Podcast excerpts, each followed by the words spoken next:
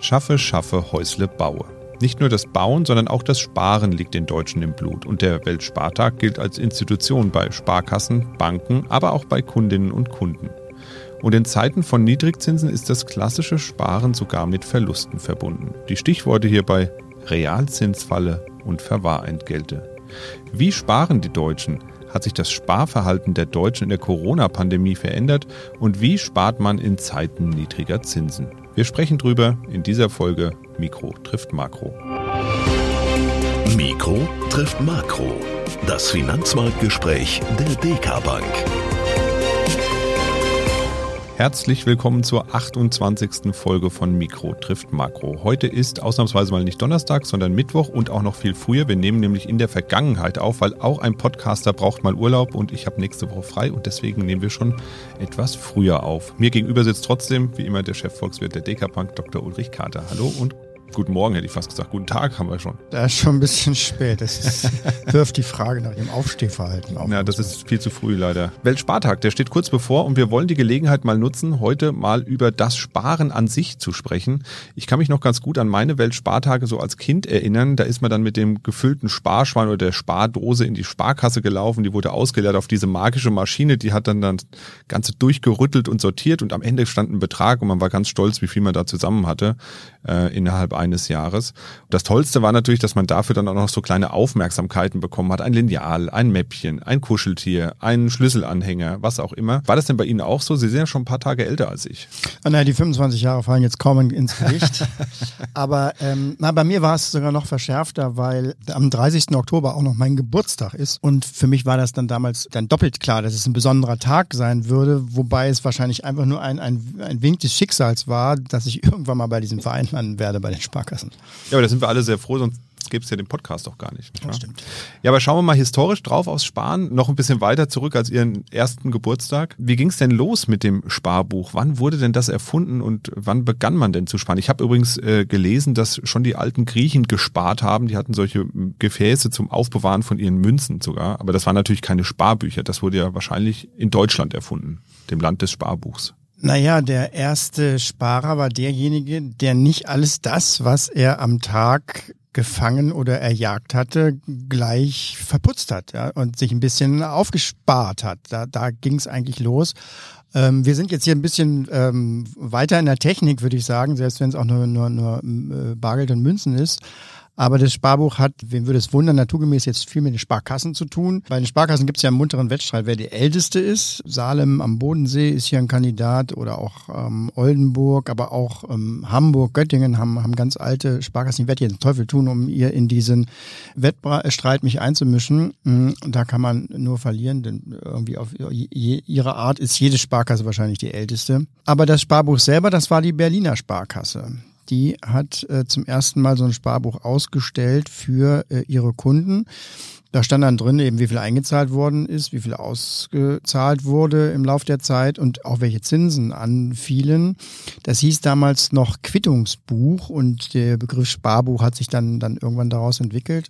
Das war die Zeit, als sich eben zum ersten Mal in der breiten Bevölkerung so eine Sparbewegung abzeichnete und die Einrichtung der Sparkassen durch die damals Regierenden, die vielen, vielen äh, Fürstentümer und äh, kleinen Gebietskörperschaften, die diese Sparkassen gefördert haben, das sollte eben auch dazu dienen, den Sparwillen voranzubringen, der Bevölkerung Anreize und äh, Möglichkeiten zum sicheren Sparen zu geben. Bis dahin gab es ja dann nur den, den Sparstrumpf und der ist nicht der ist unsicher, der kann einem weggenommen werden und es gibt vor allen Dingen keine Zinsen. Aber es ging auch um die Kehrseite des Sparens, nämlich um das Investieren mit den Spargeldern sollte eben dann auch in der Region die Möglichkeit geschaffen werden, Kredite zu vergeben und damit Investitionen und, und Wachstum zu fördern. Und da sind wir schon bei einem ganz, ganz wichtigen und grundsätzlichen Punkt von diesem Sparen. Das ist keine Einbahnstraße, sondern es gibt eben immer auch eine Fahrspur mit Gegenverkehr. Da sind nämlich die Investoren unterwegs, die das, was die Haushalte sparen, die das nehmen und dann investieren in Firmen, in Gebäude, in Fabriken, um eben auch die Zinsen für die Sparer zu erwirtschaften. Und das Ganze, ganz rudimentär, nennt man Kapitalmarkt. Und der hat sich eben im 19. Jahrhundert sehr stark entwickelt. Aber ganz wesentlich ist, ohne investieren ohne Leute, die, die investieren würden und Kredite aufnehmen würden, funktioniert Sparen nur ganz schlecht bis überhaupt nicht. Der Weltspartag wurde ja dann wahrscheinlich auch in Deutschland erfunden, weil wenn das Sparbuch in Deutschland erfunden wurde, dann wurde doch auch der Weltspartag wahrscheinlich in Deutschland erfunden. Nee, nicht, nicht ganz, nicht ganz. Der Weltspartag, äh, war, das war dann etwa 100 Jahre später, im Jahr 1924, der wurde gegründet in, Sie glauben es kaum, in Italien. Da hat sich nämlich in Mailand der ähm, internationale Zusammenschluss der Sparkassen getroffen. Es waren damals mehr als 30 Länder, wo es Sparkassen gab die sich zum, zu einer, einer Interessensgruppe zusammenfanden. Und die Idee des Weltspartages war ähm, tatsächlich dann eine Art Marketingaktion fürs Sparen. Nochmal, weil die Sparvolumina immer, immer noch förderungswürdig und immer noch zu vermehren waren. Ja, und seitdem wird er immer in der letzten Oktoberwoche ausgerufen, der, der Weltspartag. Der ist in den letzten Jahren ein bisschen ins Hintertreffen geraten, weil sich einfach viele neue Sparformen entwickelt haben. Und jetzt ganz aktuell natürlich, weil das Sparbuch wegen der Nullzinsen sogar auch Negativzinsen, also Verwahrentgelte eben äh, ganz, ganz viel weniger attraktiv ist in den letzten Jahren. Aber ich würde sagen, in Deutschland wird er im internationalen Vergleich immer noch am meisten beachtet. Und hier kommt vielleicht so wirklich so ein bisschen die sprichwörtliche Sparerliebe der Deutschen zum Ausdruck. Jetzt kommt mir gerade noch so ein Gedanke. Wenn ähm, das Sparen der eine Teil der Einbahnstraße oder der Nicht-Einbahn der Straße ist und die Kredite der andere Teil, ist es dann nicht schwierig, wenn jetzt quasi Nullzinsen herrschen, die Leute weniger auf ihre Tagesgelder und äh, Sparbücher einzahlen oder auch kein Geld auf den Girokonten haben, die ja auch zum Teil verzinst waren in der Vergangenheit?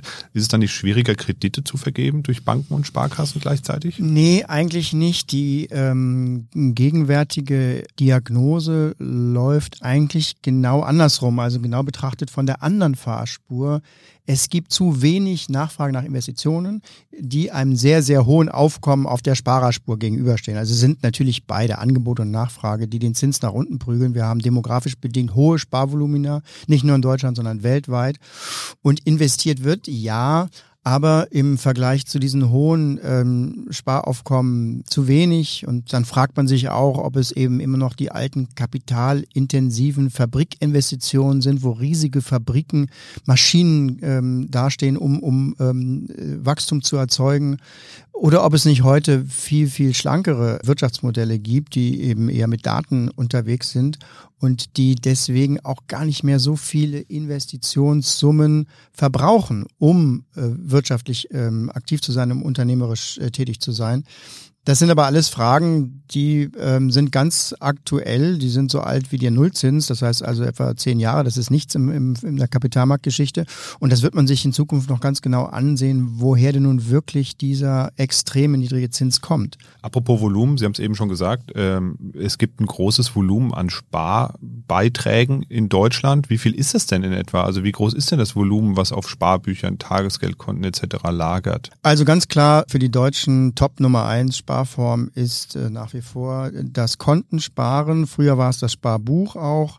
Heute haben schon wieder viele umgeschichtet vom Sparkonto aufs Girokonto, weil die Verzinsung ja seit Jahren die gleiche ist, nämlich ähm, null. Und beides zusammen, also die Girokonten und die Sparkonten, machen etwa 40 Prozent des gesamten monetären Vermögens der deutschen Haushalte aus. Jetzt fragt man sich, wie viel ist das? Das gesamte Geldvermögen der Deutschen sind sieben Billionen Euro. Das sagt einem erstmal gar nichts weil hätte ich wahrscheinlich auch sieben Fantastilliarden sagen können, kann sich ja keiner was darunter vorstellen. Aber vielleicht wird ja ein Schuh draus, wenn man sich überlegt, dass das Bruttoinlandsprodukt, also das äh, Einkommen, was erwirtschaftet wird dieses Jahr etwa bei knapp vier Billionen Euro liegt und sieben Billionen oder demnächst sogar acht Billionen Geldvermögen, denn es geht relativ schnell nach oben, bedeuten einfach, dass die Deutschen zwei Jahresgehälter auf der hohen Kante haben. So könnte man das etwa ähm, übersetzen. Und davon sind eben 40 Prozent Konten, 2,8 bis 3 Billionen. Ähm, ja, und die haben keine Zinsen, aber es gibt Inflation. Sie haben es ja gerade gesagt, es wird sogar mit Verlusten gespart zurzeit. Das ist echt eine Kaufkraftvernichtung, die da stattfindet zurzeit in den letzten zehn Jahren sind etwa 15 Prozent an Kaufkraft verloren gegangen, dadurch, dass die Inflation eben höher war als, als die Verzinsung. Das sind über 400 Milliarden Euro, die da an Kaufkraft auf diesen Sparkonten weggeschmolzen sind.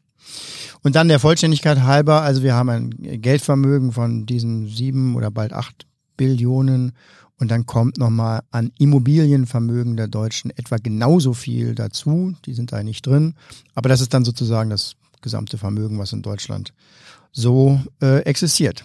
Auf jeden Fall eine beeindruckende Zahl. Und wenn selbst der Volkswirt, Sie konnten das jetzt eben gerade nicht so sehen, aber immer überlegen muss, ob er Millionen, Billionen oder Milliarden ja. sagen muss, dann weiß man schon, das sind wirklich selten benutzte Größen und wirklich große, große Zahlen. Ja, es ist da immer noch das Thema, dass man, äh, wenn man im US-amerikanischen Zusammenhang argumentiert, den amerikanischen Begriff für Milliarde, der ist nun mal Billions und äh, da muss man dann immer dann auch umschalten, wo man sich gerade bewegt. Deswegen geht das, gerade dieses geht sehr, sehr oft durcheinander. Ja, das ist immer doppelt verwirrend, finde ja. ich auch. ja. ja. Ja, dann liest man ja auch immer wieder was von der sogenannten Sparquote. Was sagt die denn jetzt wieder aus? Ja, die sind dafür verantwortlich oder zum großen Teil dafür verantwortlich, dass eben dieses Geldvermögen äh, eben rasant ansteigt. Ich meine, man hört ja ständig davon auf der einen Seite, dass es keine Zinsen mehr gibt, aber auf der anderen Seite liest einem jeder Nachrichtensprecher alle Quartale vor, dass das Geldvermögen wieder gestiegen ist, dass die Deutschen wieder noch reicher geworden sind. Wie kann das sein?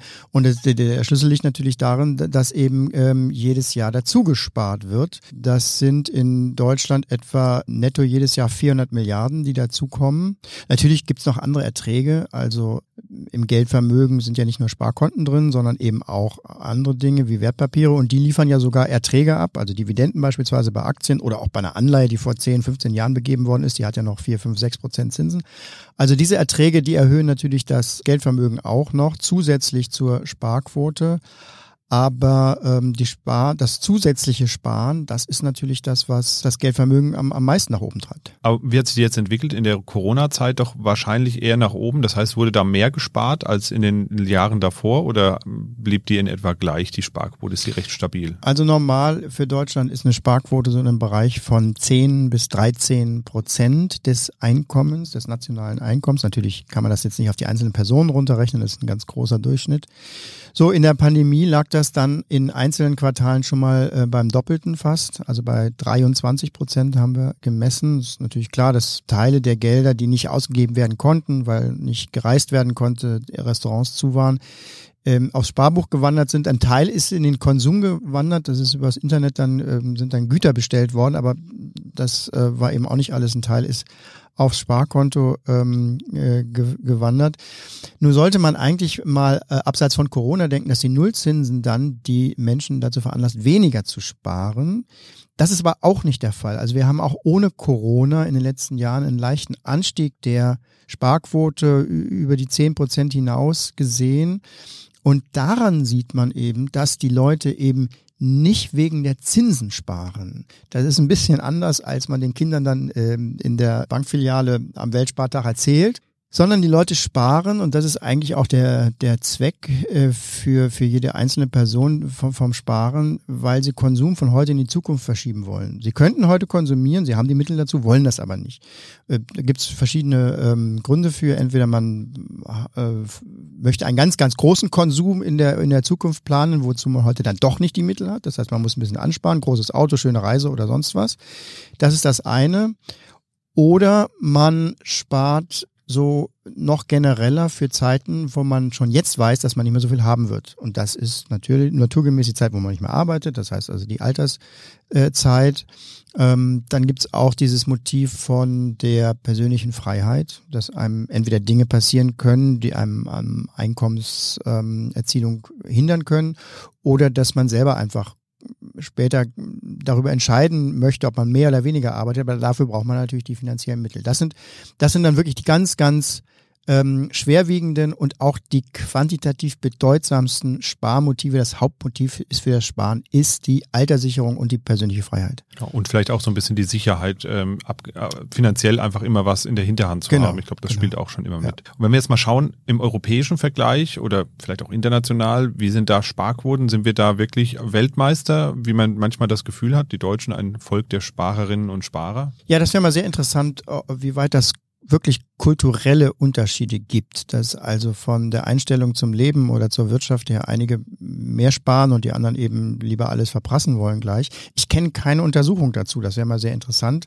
Ähm, oder die Untersuchungen, die da gemacht worden sind, die sind sehr, sehr alt, als man sich noch mit äh, solchen Belangen von Kulturthemen und ähm, Wirtschaftsthemen befasst, aber das ist keine moderne Wirtschaftswissenschaft mehr.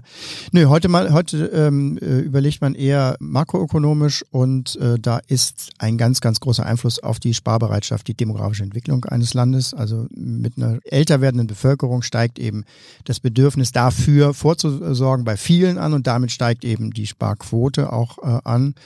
Ähm, und das äh, sollte dann darin münzen, dass ein Land mit einer schrumpfenden Bevölkerung eben eine höhere Sparquote hat als ein Land äh, mit einer weniger schrumpfenden oder sogar wachsenden Bevölkerung. Das ist tendenziell auch so. Also Deutschland hat äh, 10 bis 13 Prozent Sparquote. In den USA liegt die traditionell bei ähm, einstelligen, teilweise sogar niedrigen einstelligen Prozentsätzen. Und in der Tat ist die USA das letzte oder das einzige Industrieland, was eben demografisch noch wächst. Also wo tatsächlich in den nächsten 50 Jahren es mehr Amerikaner geben wird als, als heute. Insofern ganz grob gibt es da schon Zusammenhänge. Man darf das aber auch jetzt nicht eins zu eins nehmen. Es gibt noch viel, viel weitere, äh, viel, viel, viele andere äh, Einflüsse auf die Sparquote. Aber das ist schon ein ganz, ganz ähm, gewichtiger.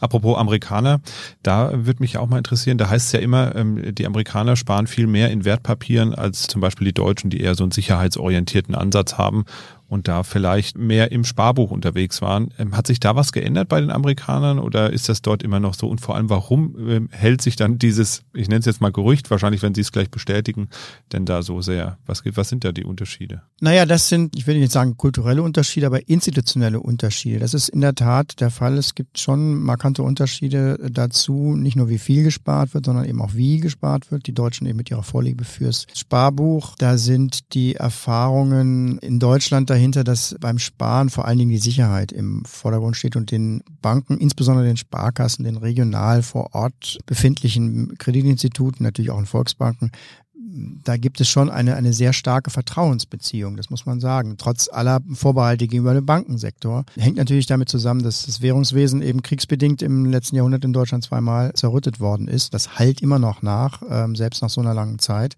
Aber es gibt dann eben auch eine ganze Reihe von, von anderen ähm, Unterschieden. In vielen Ländern ist beispielsweise das Wertpapiersparen erkannt worden als ein vernünftiges Sparen für die Altersvorsorge. Da ist Sparbuch einfach nicht so gut, weil es eine, eine geringere Rendite hat. Selbst wenn es mal positive Zinsen gibt, ähm, sind die Aktienrenditen immer höher in der Vergangenheit gewesen und das kann man auch ableiten, warum das so ist. Und vor dem Hintergrund haben viele Gesetzgeber in anderen Ländern gesagt, naja, wenn das so ist, dann sollten wir die Bevölkerung dazu animieren, durch Förderung oder sogar auch durch die Gestaltung der Altersvorsorgesysteme sogar mehr oder weniger verpflichten, wenn sie denn sparen, das eben auch in, zum einem Teil in Aktien zu machen. Und zwar zu dem Teil, der wirklich für die Altersvorsorge ist. Und das ist der Grund, warum eben einige Instrumente wie Wertpapiere in vielen Ländern, das ist nicht nur Amerika, sondern auch in einigen europäischen Ländern, wesentlich größere Bedeutung haben. Und wenn die Menschen dann erstmal über lange Zeiträume die Vorteile von der Aktie gesehen haben, die, die sieht man nämlich erst über wirklich lange Zeiträume, 10, 20, 30, 40 Jahre. Fragen Sie mich mal, ich habe 2000 angefangen mit dem Aktiensparen, das war kein guter Zeitpunkt. Nee, aber auch Für die, für da, die Psyche zumindest Für die Psyche, mal. da muss man erstmal durchhalten. Aber ja. genau diese Übung ist eben wichtig, dass man es durchhält, wenn sich erstmal 30 Prozent verflüchtigen, mit dem Wissen, dass nach 10, 20 Jahren äh, diese Kursverluste, die dann da eben in der Zeitung auch so, so bluttriefend dann in den Schlagzeilen stehen, dass die eben am Aktienmarkt auch wieder aufgeholt werden. Und ist ja, es ist ja so. Also selbst der Höchststand von 2000 der großen Blase ist ja weit übertroffen jetzt. Und das liegt daran, dass die Wirtschaft wächst und das ähm, äh, wird auch weitergehen.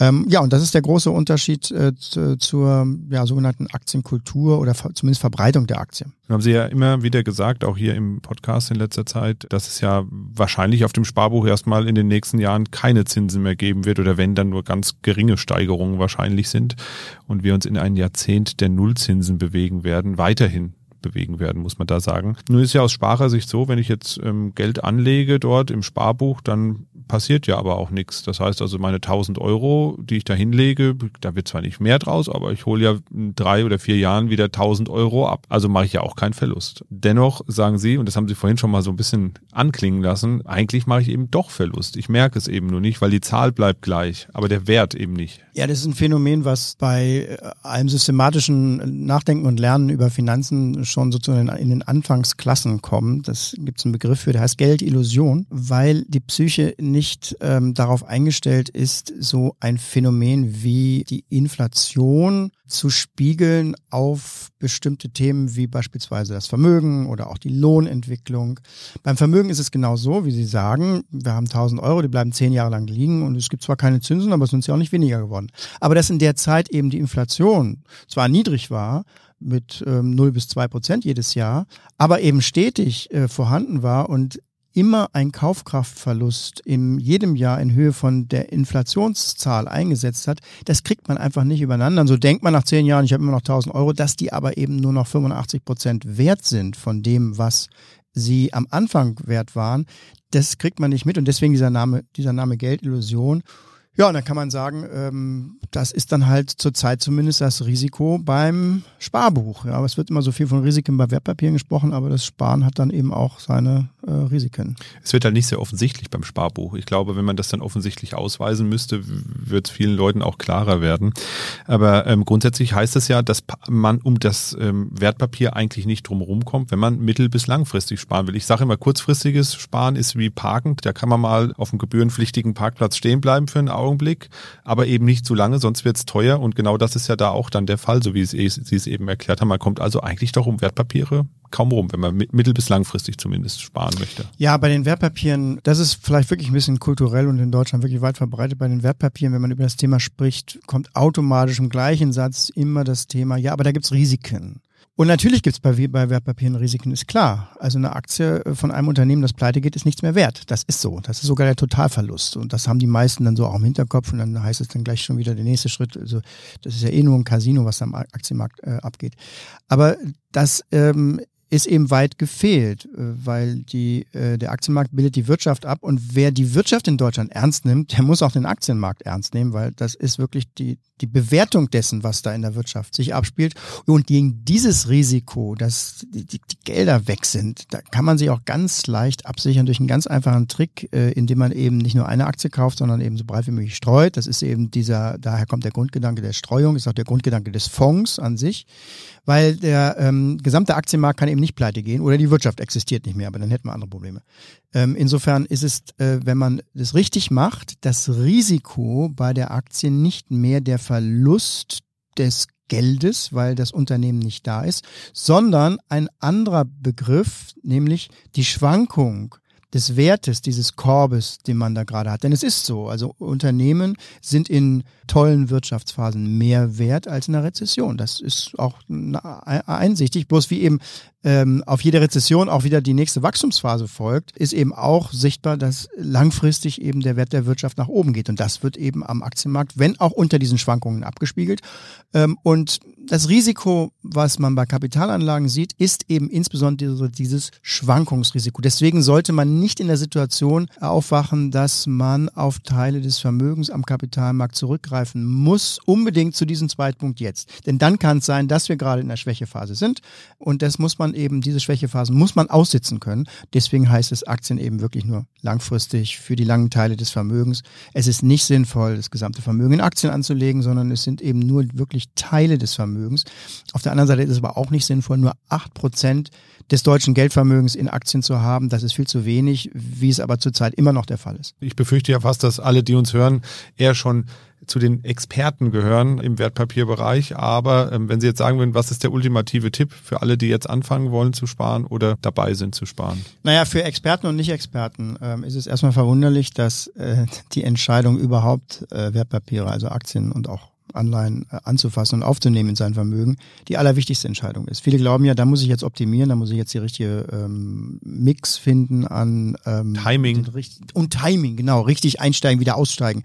Die Untersuchungen sagen alle, dass das, was man damit dann noch zusätzlich an ähm, Überrendite beim Sparbuch erzielen kann, minimal ist.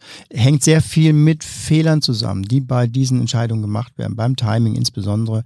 Da äh, gibt es ja eine ganze ähm, Wissenschaft, äh, die Wissenschaft der Behavioral Finance, das heißt also der Börsenpsychologie, die zeigt, dass viele Menschen, wenn sie dann anfangen, selber wirklich Wertpapiere zu kaufen und zu verkaufen, ganz schnell überkonfident, das heißt also viel zu selbstbewusst werden und, und meinen, sie könnten das alles, wenn, wenn mal ein Erfolg eingetreten ist, aber das ist eben statistisch nicht so. Und alles, was man da eben in diesem Bereich macht, das muss man schon sehr, sehr professionell machen. Das muss man mit sehr viel ähm, Arbeitseinsatz tun. Dann gelingt es noch, eine Überrendite über dem Markt herzustellen. Aber da muss man sich wirklich den ganzen Tag mit dem, damit beschäftigen. Und das wollen viele Leute ja auch nicht. Deswegen, die beruhigende Nachricht ist, Hauptsache überhaupt ein Anteil von Aktien. Ich will nicht sagen, welche ist egal, aber wenn die richtig gestreut sind, dann ist das schon mal der allerwichtigste Schritt. Das ist auch ein schönes Schlusswort. Ja, dann vielen Dank für diese Ausführungen zum Sparen. Ich habe wieder viel gelernt über Sparbücher, den Beginn des Weltspartags. Ihren Geburtstag habe ich gelernt, den haben Sie jetzt auch verraten. Aber nicht 1924. Nee, das hoffe ich auch nicht. Dann hätte ich Bedenken, dass Sie vielleicht zur Gattung der Vampire gehören könnten. Dann hätten Sie sich sehr gut gehalten. Mich würde vielleicht nochmal interessieren, unsere Hörerinnen und Hörer, sparen Sie eigentlich in Wertpapiere? Ich vermute ja. Wenn Sie uns mal ein Feedback geben wollen, wie sparen Sie eigentlich? Wie haben Sie angefangen mit dem Sparen? Sparen Sie in Wertpapiere? Wie viel sparen Sie von Ihrem Vermögen? Oder von Ihrem Sparvermögen in Wertpapiere. Das wäre mal interessant. Schreiben Sie uns gerne an podcast.dk.de und wenn Sie sich da nicht offenbaren wollen, ist das auch okay. Aber Sie haben vielleicht eine Frage oder wollen ein Thema besprochen haben hier im Podcast, dann schreiben Sie auch an podcast.dk.de. Ja, dann machen wir für heute hier zu und wie immer noch ein paar weiterführende Hinweise zum Thema Wertpapierkultur und Aktien gibt es einen interessanten Talk von Ihrem Kollegen Holger Bahr. Der hat sich nämlich zusammengesetzt mit Frau Dr. Bortenlänger vom Aktieninstitut, äh, das Deutsche Aktieninstitut. Den finden Sie auf unserem YouTube-Kanal, können Sie sich gerne mal angucken. Den Link packe ich unten in die Show Notes. Dann noch ein Hinweis auf unseren Webcast, der am 30.09. stattgefunden hat. Den können Sie sich jetzt noch in der Aufzeichnung anschauen. Da sehen Sie Dr. Kater auch auch im Bewegtbild, wie gesagt, habe ich ja in der letzten Folge schon angekündigt. Können sich das auch auf dk.de oder unserem YouTube-Kanal anschauen. Das war's von uns für heute. Machen Sie es gut und bis bald. Tschüss. Mikro trifft Makro ist ein Podcast der DK Bank. Weitere Informationen zur DK Bank finden Sie unter www.dk.de-dk-gruppe.